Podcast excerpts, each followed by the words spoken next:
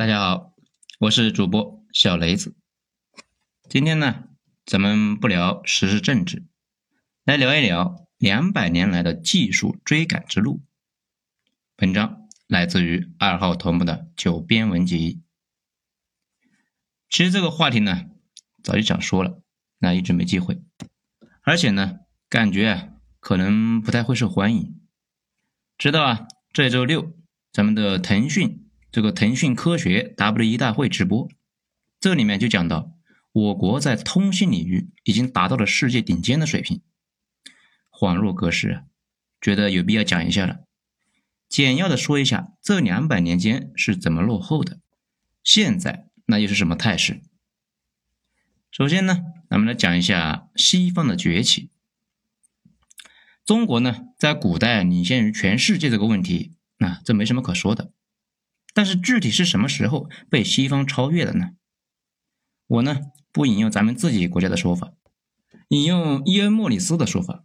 他呢是斯坦福大学的教授，经常被人说成是种族主义者和白人至上主义者。就连他也认为，西方大概是在1750年左右追上了东方。这个问题就来了，那么西方是做了什么，导致他们就快速的赶上了呢？这个关系链呢，现在的主流学术啊，已经捋得很清楚了。首先是发现了新大陆，西欧人呢，在新大陆那又发现了大量的黄金、白银等贵金属。这如果单纯发现大量的钱，那并不是好事，有点呢像央行给大家印发了一大堆的货币一样。蒋委员长啊，就干过这个事情，后来呢，跑去台湾当岛主了。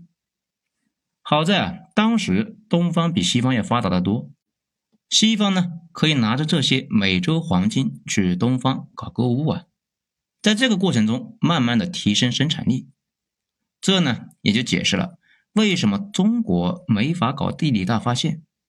中国啊，就算发现了美洲，那也没啥用啊，因为有了那么多的金银，那你拿它那玩意干嘛呢？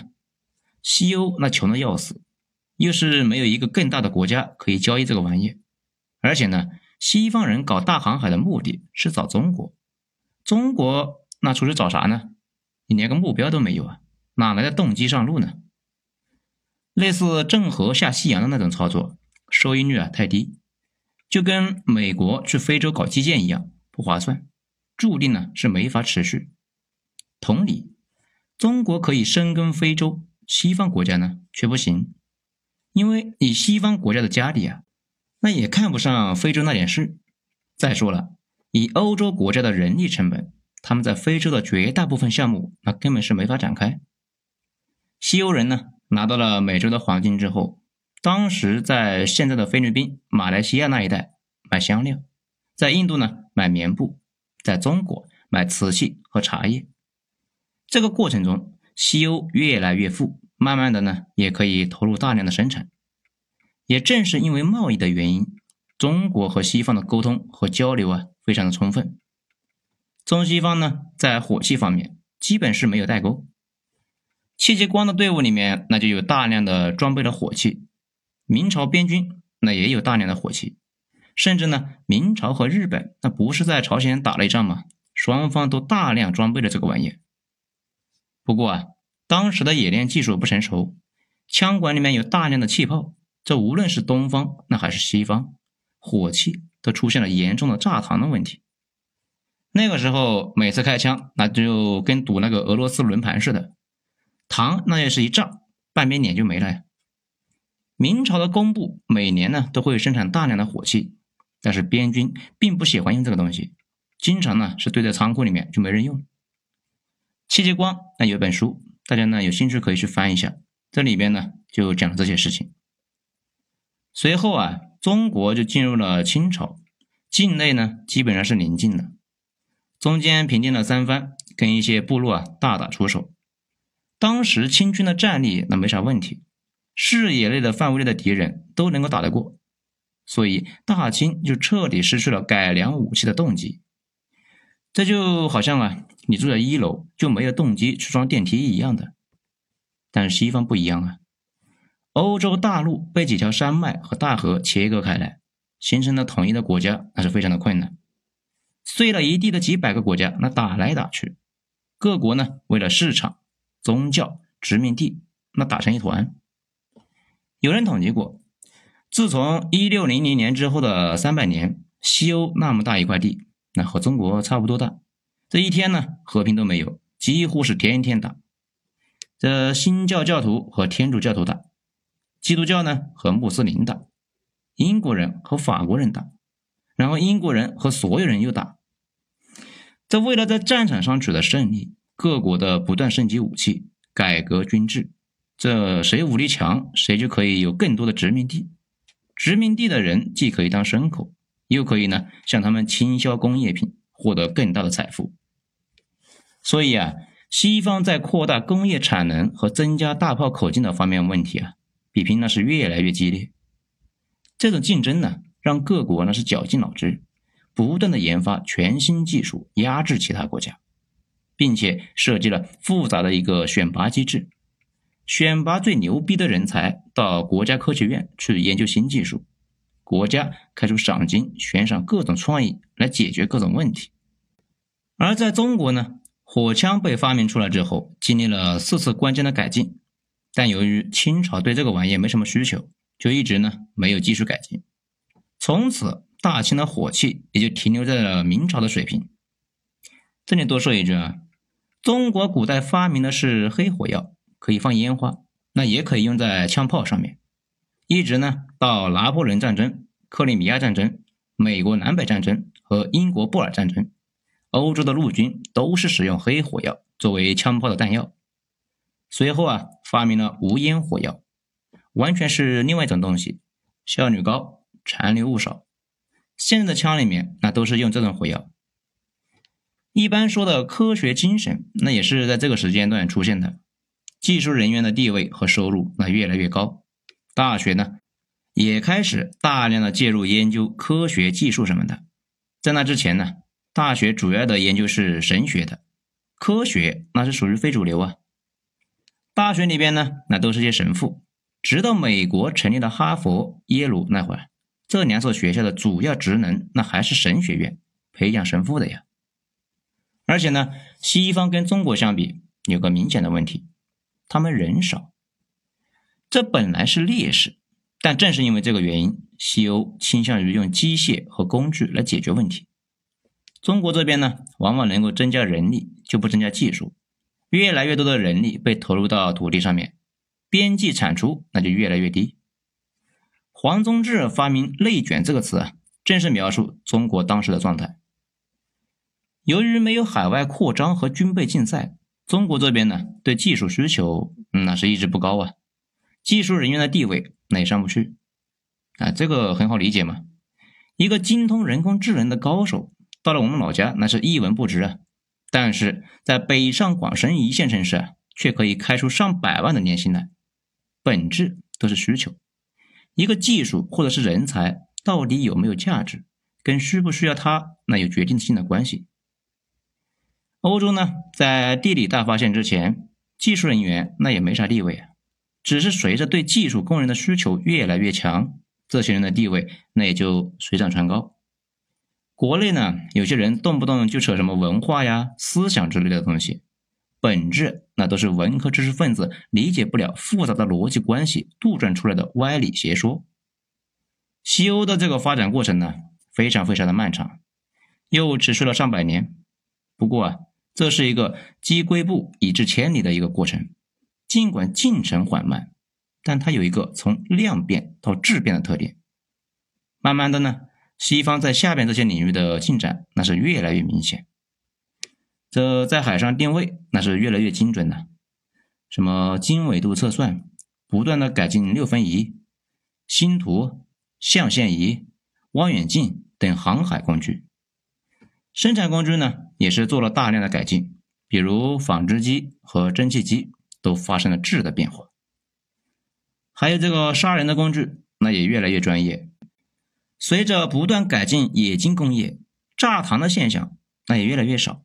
后来呢，又增加了糖线，就很快就发现了雷酸汞。那这个玩意啊，对武器的影响那是决定性的。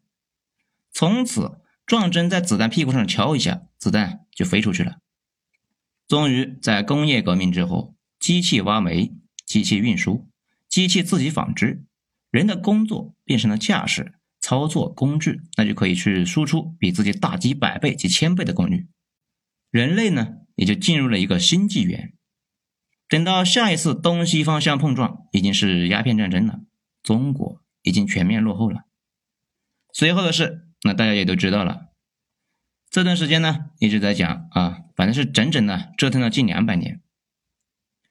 咱们再来讲一下科技进步的真正动力，那是啥呢？通过上面的讲述啊，大家应该也就看出来了。对利润和战争的胜利的需求是技术进步的关键。就比如说啊，你是说上班是为了实现公司的价值，升华自己的情操，那估计你也没啥动力。破口大骂给你灌输这玩意的人呢是傻叉，谁愿意做那谁去做。但是如果公司说只要你好好上班，让你三年北京买房，五年财富自由，那你是不是愿意搬到公司去住呢？那就算你不愿意去，那有的是人愿意去呀。所以科技的进步呢，也是这个逻辑。研发技术本身是很痛苦的，要承受艰苦的研究过程、巨大的不确定性，以及呢投资打水漂的可能性。如果没有足够的激励，没人会去做那个玩意儿。只有研发科技会让人的组织有收益的时候，大家呢才会投入巨资来搞这个东西。科技。贸易、战争，他们三个呢，本质是一个正反馈的一个循环，三方纠结进化。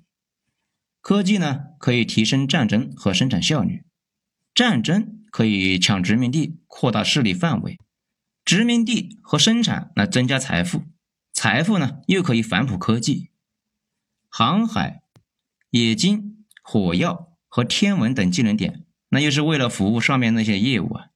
所以技能点都是为了解决实际问题而点的，最终的目的呢，无一例外那是利润呢。所以马克思把大航海称为对黄金的神圣化渴望，所有人都渴望能够通过改进技术提高效率，进而呢分了一杯羹。这个过程中，无论是各国的科学院还是民间技工，都发挥出了一个巨大的作用。工业革命时代改变了世界的三项技术。真理纺织机、改进蒸汽机和火车头，都是基层技术工的一个成果。这些本来出身微寒的人，通过创新呢，彻底改变了命运。瓦特、爱迪生这些后来都是成了超级巨富。此外，国家和民间、民用和军用啊，一直都在交织在一起。咱们举个例子，大家来感受一下。众所周知。对粮食产量影响最大的是农药和化肥，这可以毫不夸张的说啊，农药和化肥的出现让人类的人口暴增，改变了世界的格局啊，有了现在的一个局面。但是农药有一个关键的原料，也就是氨，需要大量的氨。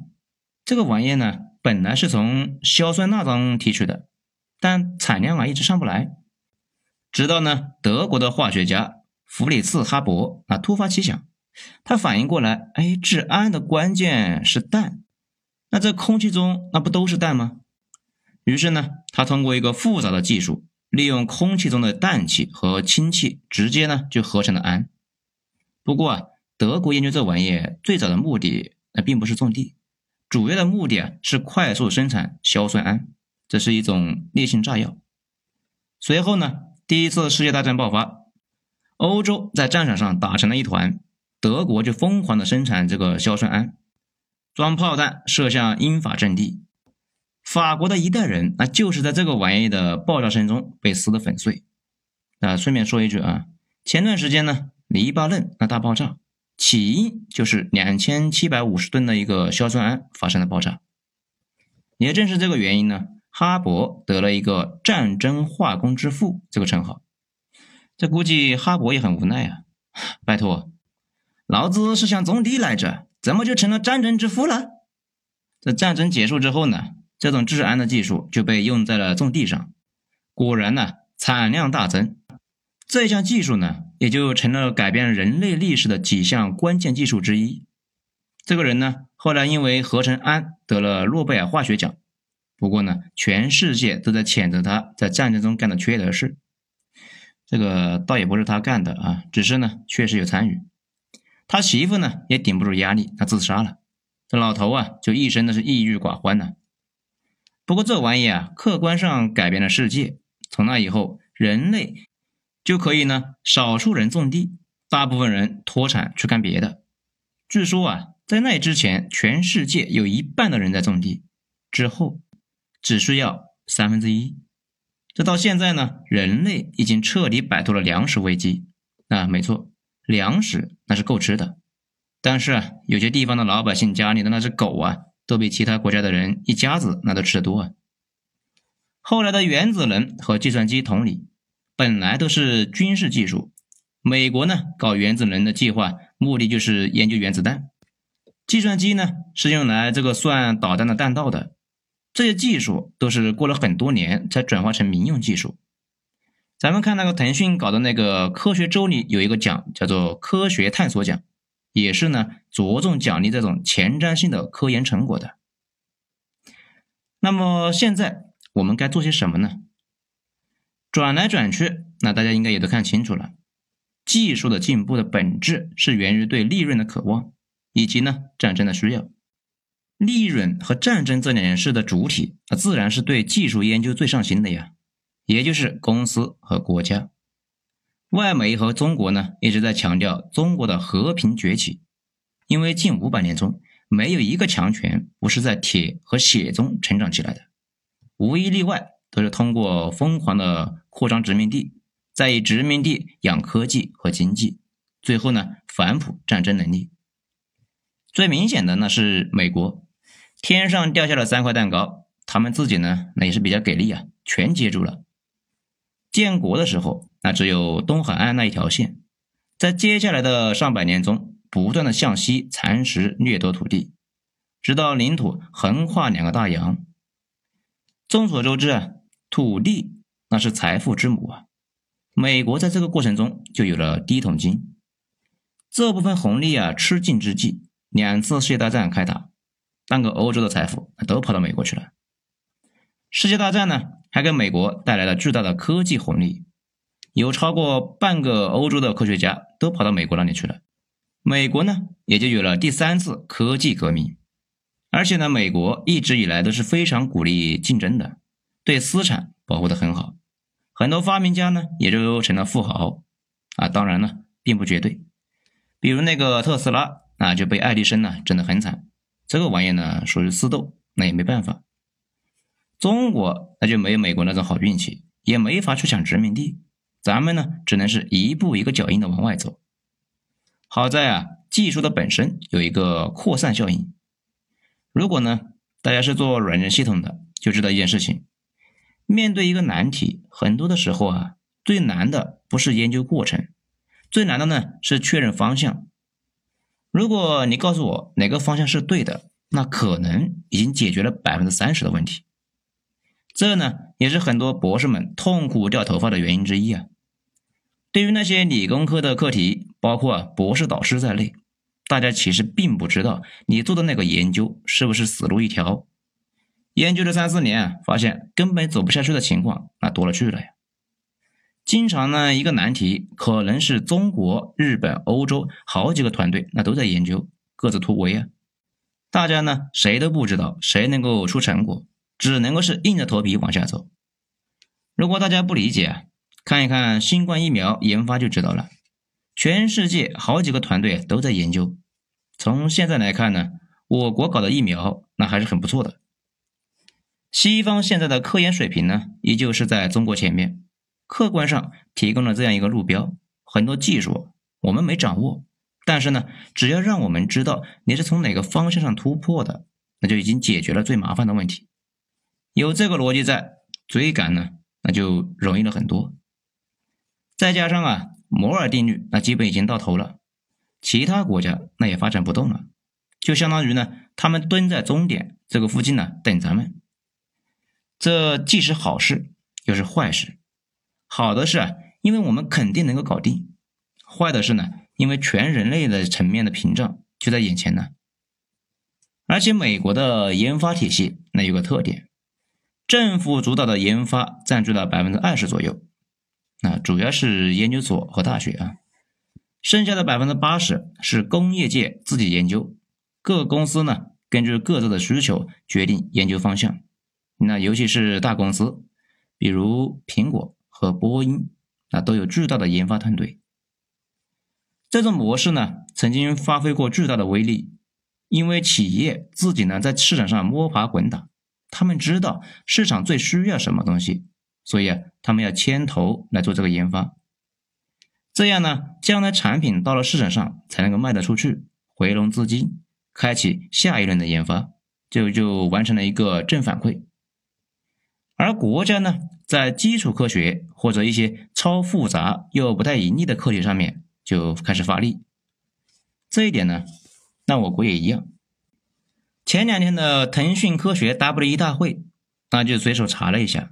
且不说啊，他们拥有巨大的研发团队改进产品，腾讯这些年在科技上的投入那也非常大，而且呢，也看到他们那个在科学探索奖上的投入非常的大，前期呢就投入了将近十个亿的启动基金。今年呢，获奖五十位青年科学家，每个人将在未来的五年内获得腾讯基金会总计三百万人民币的一个奖金，并且呢，可以自由支配奖金的使用。这个也挺希望啊，其他公司也能把这个事情给做起来。从这种企业到国家主导的科研方式，这就是一般说的自下而上。我还在研究所搞科研的那几年，我国政府呢也提出来了。产学研这个玩意呢，直观的意思就是企业、大学和研究所要加强合作。说的呢，就跟美国那种模式啊，基本是一回事。这个呢，评论区丢张图片，那大家可以看一下。我国政府在科研上的投资已经是仅次于美国了。不过呢，通过这个图啊，也应该注意到两点：美国依旧是在科研方面的投资。超过了中国、日本两国的总和，这方面的领先地位啊，依旧很明显。用一个美国人的话说啊，美国这个国家一直呢都是一群天才带着一群白痴，大家呀千万不要被今年他们的骚操作给迷糊了。接下来道阻且长啊。其次呢，我国某些领域已经在向尖端冲刺了。日本经济新闻在一月三日连发了三篇文章。他们发现呢，在三十项前端技术主题中，中国在二十三项中占据首位，美国拿下七个第一，日本呢未有斩获。这个图呢也等一下丢到评论区，大家看一下。也就是说啊，美国依旧强大，但是考虑到我国目前的成绩啊，那也很可观。此外呢，跟美国相比，我国还有一个巨大的优势，也就是研发成本较低。这个玩意啊，说起来都是痛，给人的感觉就是我们的人力啊不如西方值钱，非常的让人伤感。但是呢，伤感归伤感，我们的人力确实不如西方值钱，这是现实，有点悲催。不过呢，也是优势。比如我认识一个在思科做管理的小伙伴，几年前他的团队和我这边大小是差不多的，员工的水平他那边呢还不如我们这边。这就相同的一个功能，我们这边搞定了，他们就还没搞定。我俩呢就讨论了一下，大概估算美国那边的成本折算下来要比中国高四倍以上。如果啊把加班也算上，那这个差距那就大到没谱了呀。我隐隐约约有种感觉，美国在科技上投入啊比中国大一倍，可能到最后被人力成本给抵消的差不多了。现在呢？加班成本低这类的话题啊，不太能够提，给人的感觉就好像是剥削打工人、血汗工厂。不过，事实是后发国家确实也没啥别的办法，技术不行，只能够是体力来补，用一代人的努力把技术水平提上来，让后世的人活得轻松一些。如果技术一直不突破，中国今后几代人那就等着过苦日子吧。今后呢，一直拿那一种啊，挤一双袜子换一飞机的芯片的悲惨生活，那大家肯定就纳闷了：同样端个盘子、洗个碗，西方怎么就能够比中国赚那么多呢？我去了一趟啊，那一下子就明白了。说白了呀，就是美国精英搞出来的牛逼技术，从全世界赚到了钱，他们花出去的钱多啊，给他们提供服务的人赚的钱也多，剩下的呢，大部分国家那是赚不到啥钱的，大家一起受穷。我在思科的小伙伴那也反思了一下，他说，思科现在的市场份额被挤占的非常严重，其他各个领域啊都面临这个问题。他的恐惧呢，就是所有美国人和欧洲人的恐惧。所以吧，我一直觉得九九六本身那不是问题，各国发展过程中没有那么轻松的。大家看一看日本、韩国的崛起历史，那就知道，跟我们相比啊，一点都不含糊。不过呢，现在有不少的企业明显是滥用九九六，很多工作根本就没有必要，也绝对不应该强制执行的这个玩意儿。而且美国呢，现在是呃越来越出现了一个趋势，金融资本啊，没错。对快钱那是越来越迷恋，这个呢倒也正常。咱们在上面也说了，技术进步的主要动力就是利润和战争。资本研发技术的目的呢，也就是为了增值嘛。如果有更好更快的赚钱方法，他们才不会去折腾技术呢。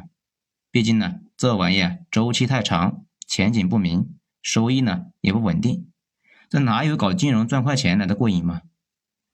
这些年呢。金融资本最爱的事情呢，其实就是变成了国际游资，去放高利贷，或者呢去资本互炒。毕竟这些事啊来钱快，这也是为什么我国一直对金融管制这么严格，防止科技还没上来，资金就去放高利贷了。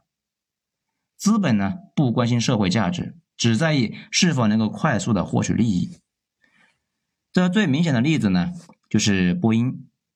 波音是美国工业皇冠上的明珠，这两年呢，皮的就跟哈士奇似的。究其原因，就是波音在研发上投入太低，业务呢大量的外包，把钱都花在了回购股票、拉高股价、讨好股东上了去了。美国很多企业那现在都有这个问题，既值得我们深思，那又值得我们警惕。咱们呢查了一下。二零一九年全国科技经费投入的统计公报，发现呢，我国政府和企业的比例差不多呢，也就在二八左右。这个投资啊非常关键。咱们举个例子，大家应该就知道了。这两天呢，那个心脏血管支架，咱们的国家呢没研发成功的时候，国外企业那要多少你就得给多少啊。不想买，哼，那就自己憋着吧，心脏别跳了。但是呢，一旦技术研发成功，国产能够替代这个玩意儿，那就直接从一万多跌到几百了。同理，其他的很多产品那也是一样的，人家呢就是欺负你生产不了，要多少钱你都得接受。所以说啊，技术突破这个事本身不仅仅是技术，更是性命攸关的事情。价格越便宜，就能够救下更多的人。咱们看新闻说，我国呢马上就要迎来一个心脏手术的井喷，这说明啊，很多人需要做手术，但是之前呢这个玩意太贵，就一直没做。其他领域那也是一样，研发出来之前，人家要多少你就得给多少，那还得看脸色。这要是一旦上台一个蜂王那样的一个狠角色，这干脆啊芯片不卖你了，要死要活你自己看着办。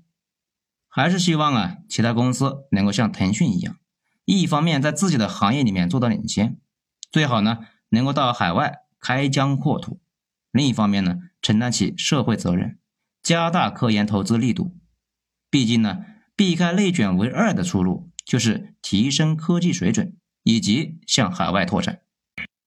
好了，从腾讯科学的 W 一大会那开始呢，就讲了这么多了。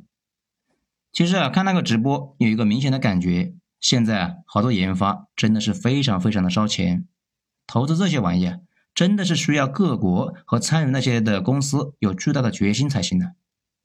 这两天呢，拜登上台之后，又产生了一轮的新的讨论，因为大概率贸易战那会缓和，芯片封锁也会解除，这已经有人呢写文章说芯片问题上那要慎重，言外之意啊，依旧是造。不如买。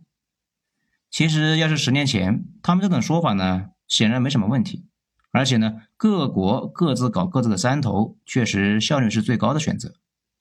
不过啊，自从蜂王折腾了这四年之后啊，基本呢能够确认接下来还有一波，甚至呢无数波。这种事情只能够靠国家和企业加大科研投入啊。科技无国界本来就是一句鬼话，只有你自己拥有了某项技术，或者呢拥有一个差一些的替代品，才能够啊板起腰杆说话。不然随时掐你。而且呢，我当初刚参加工作的时候，听一个做语音识别的技术专家讲座，那个时候中国在这个方面那还是很弱的。他说看到差距，心里不爽那是正常的，不过呢也应该庆幸，因为啊这说明还有可做的事，正好呢是成就功与名的机会。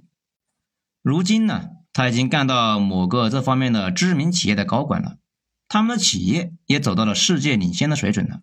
那具体是哪个企业？估计呢，咱不说，大家也都猜到了。我国呢，现在已经有了全产业门类，只要企业和国家专注技术的投入和提升，先个别领域领先，再呢少数领域领先，再多数领域领先，再冲向尖端冲刺，持续发力，那未来。可期呀！好了，咱们今天就讲到这里，精彩下次接着继续。我是主播小雷子，谢谢大家的收听。